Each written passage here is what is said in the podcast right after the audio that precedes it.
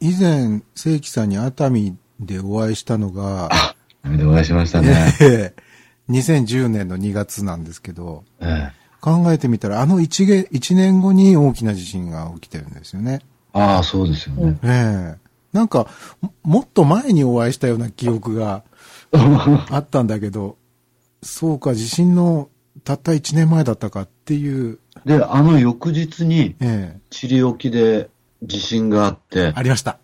うんはいで、僕はあの、熱海から新幹線で東京を帰ったんですけど、ええその新幹線の次は、次か、あ普通になっちゃいましたもんね。ああ、あの頃電車は止まりましたね。ええ僕もあの、熱海でお会いした翌日に、東京行かれたんですよね、確かにね東京へ。行ったんです。東京行って、で、もうその日に帰る予定だったんですけど、帰る前に横浜に寄って人と会おうっていうんで、横浜で待ち合わせをしたんですけど、ええ横浜に行く電車がちょうど海沿いを走ってるので、ああ、はい。うん津波が来るかもしれないっていうんで、止まっちゃったんですよ。あ、もう横浜に行く前に。ええ。東京から横浜に行くその間の時に。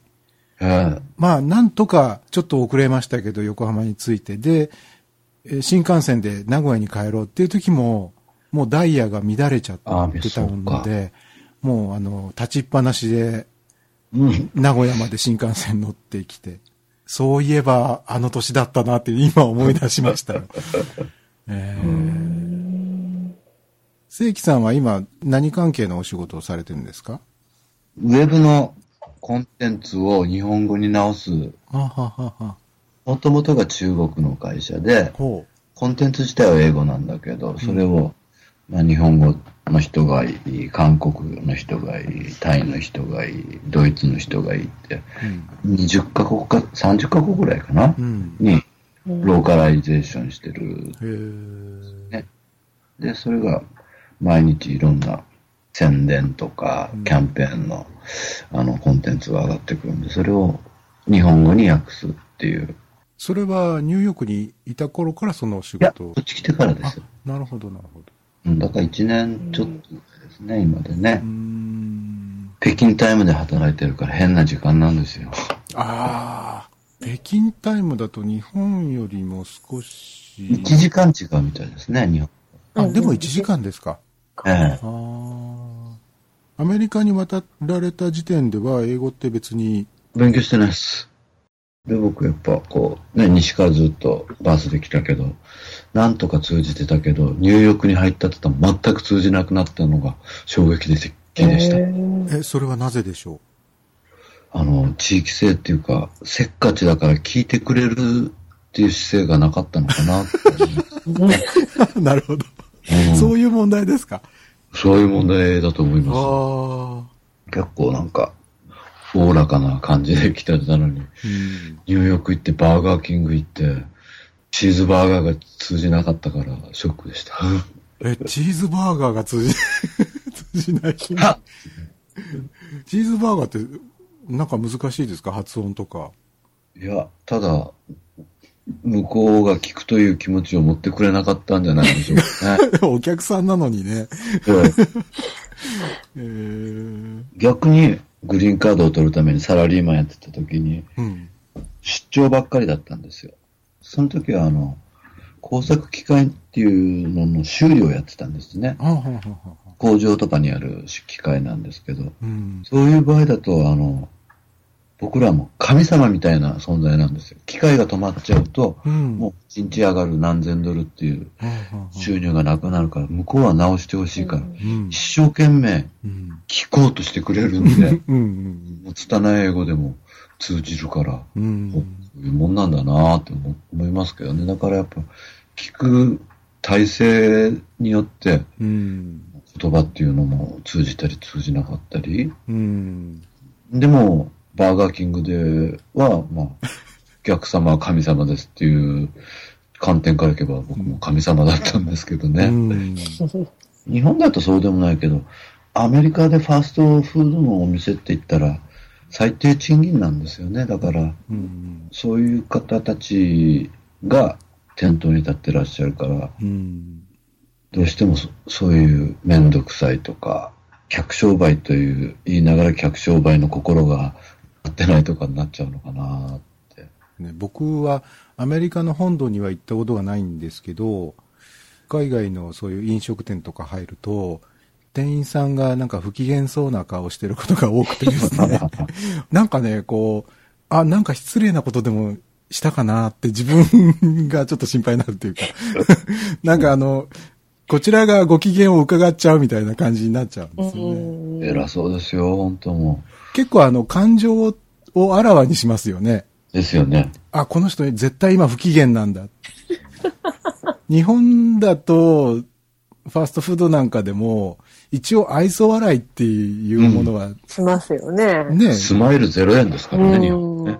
そうそうそうそうそう。そういうのが常識なところから行くと、あ、この人今不機嫌だっていうのがすごく分かりすぎちゃって、気を使うんですよ。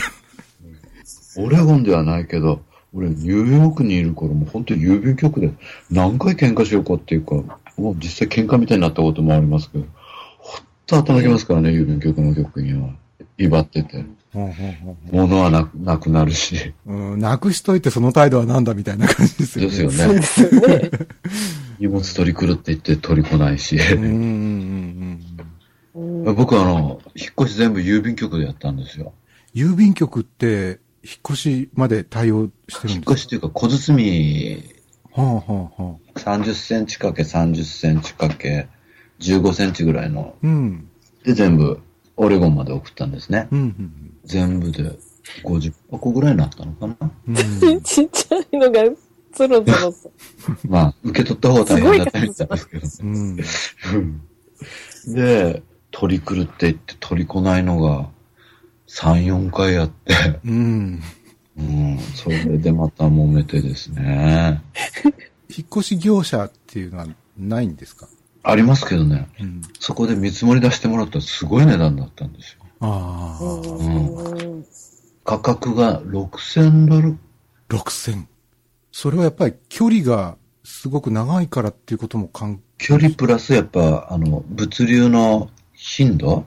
いっぱい流れる線だったら安いらしいんで、係で詳細に調べてみれば、基本料金が5800とかそれぐらいで、はで、一箱うん増えるごとに1ドルとか、それぐらいの、最初から高いですよね。うん、基本料金が高かった。へえ。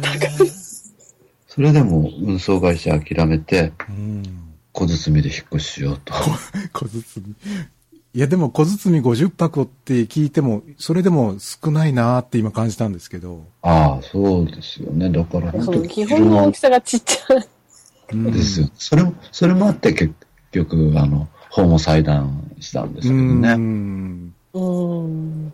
じゃあ逆に言えば、その大きな荷物は一切送らないことにしたっていうことですか？っていうか、うん、持ってなかったし、あってもアパート引き継いでくれる人に全部うん。残していって、まあ、こちらにはもう奥さんになる人がある程度ね、生活にいるものを持ってたし、そうか。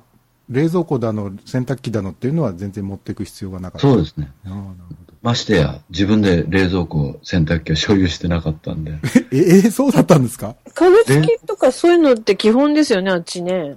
うん、そうですね。最低でも冷蔵庫はついてますね。ほねー。あの、ニューヨークはやっぱもう住環境悪いんで、普通の生活してる人のデフォルトがコインランドリーなんですよ。へうえ。ん。6000ドルとかはもう予算超オーバーだったんで、まあ僕の規模でそれですからね。ほぼ基本料金で。で、それで家具とかうんいろいろったらやっぱかなりかかると思いますよ。ええじゃあもう引っ越しするっていうのは一大決心ですね。ですよね。引っ越しする人少ないのかな日本に比べると。あと、レンタカはいはい。ー、レンタ、うんトラック、うんトラックに積んで動く人とかもいますよね。大陸縦断してねうー。ん。大陸横断か。うん。でも僕はトラックで大陸横断はできないな 普通の車ならできるかもしれないですけど。うーん。やっぱ大陸横断って聞くとルート66っていう感じがしますね。あ、そうですね。うん行きたいですね。でも、横断なさったことは？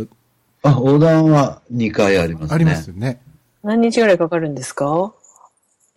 バスで来た時は、あちこち泊まりながらだったから1ヶ月ちょっとぐらいかかったし、うんあと1回は仕事絡みだったんで、それもやっぱ各都市に1泊とか長くて1週間とかしてたんで、うん全部で、あれは1ヶ月半ぐらいかかったんかな。うーん。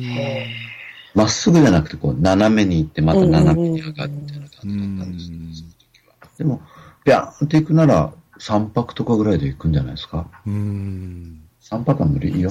5日 ?5 日ぐらいらしいです。うちの奥さんも1回やってるんですけど。ああ、すごいなあ This program was presented by Fredio.